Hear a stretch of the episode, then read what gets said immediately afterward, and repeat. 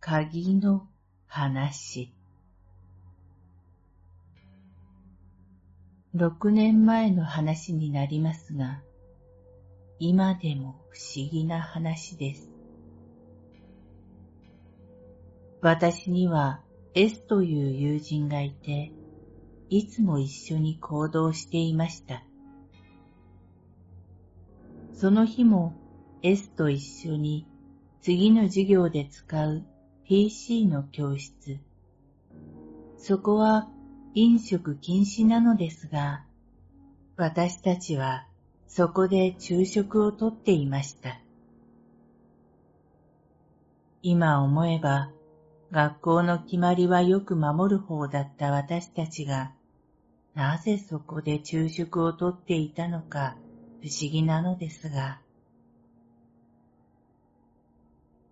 教室にも廊下にも誰もいませんでした。廊下に面している壁がガラス張りだったから、誰かいればすぐにわかります。いつものようにくだらない話をしながらパンを食べていると、S が、友達から聞いたんだけど、と、こんな話を始めました。市内で一人暮らしをしている友人がいるんだけどさ、その友達が家の鍵をなくしたの。鍵には黄色い長い紐がついていて、カバンを開ければすぐに鍵の存在が確認できるようにしていたらしいんだ。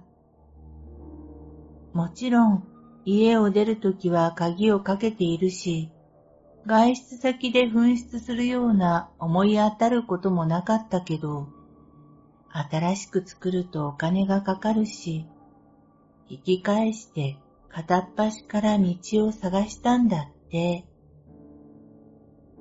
でも、どうしても見つからなくて、結局新しい鍵を作ることにしたの。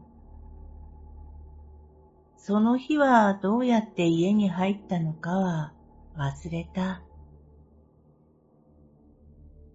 そのまま鍵のことは忘れて2年くらい経ったんだけど、ある日帰宅すると、ドアのノブに何か引っかかってたんだって。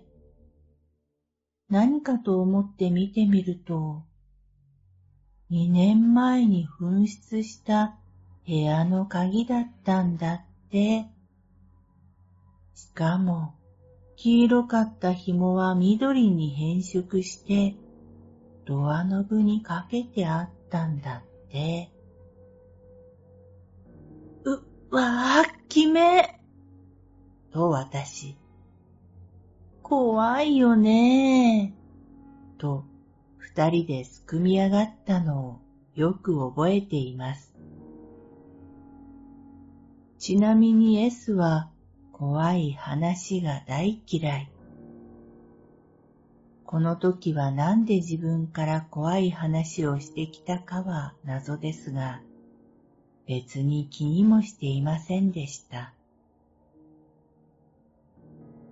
数日後、別の教室で S と他の友人たち数人で話をしていました。何かの表紙で私はこの前の S から聞いた鍵の話を思い出して、この前 S の話怖かったよね。と S に振ると、え？何の話？ほら、鍵の話だよ。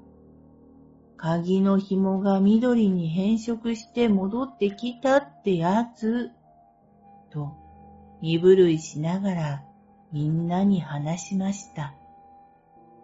すると、S から衝撃の一言が、え？その話してたの、あんたじゃん。はぁと思って、何言ってんの？この前 PC 室1の教室で話してたじゃん。友達の話でって。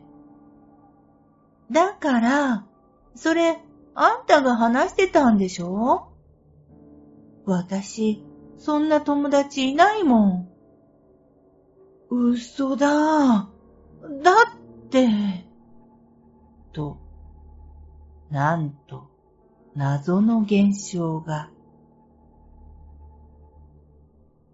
その話をしていた日、時間帯、場所、その時に食べていたものを二人で確認し合いましたが、すべて一致。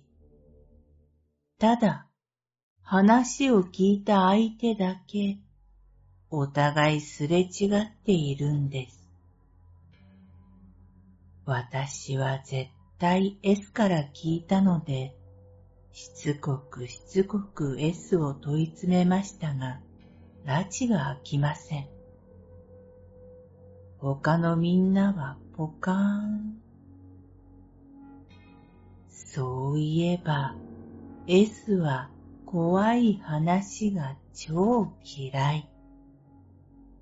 自分からこんな話をするなんて信じられないんです。でも、私は話していないし、鍵をなくした友人なんていません。そのうち S が涙目になりながら、わかった。私が話したから。この話はこれでやめ。もう、その話しないで。と言って、その場は収まりましたが、それ以来、S にその話をするのはタブーになりました。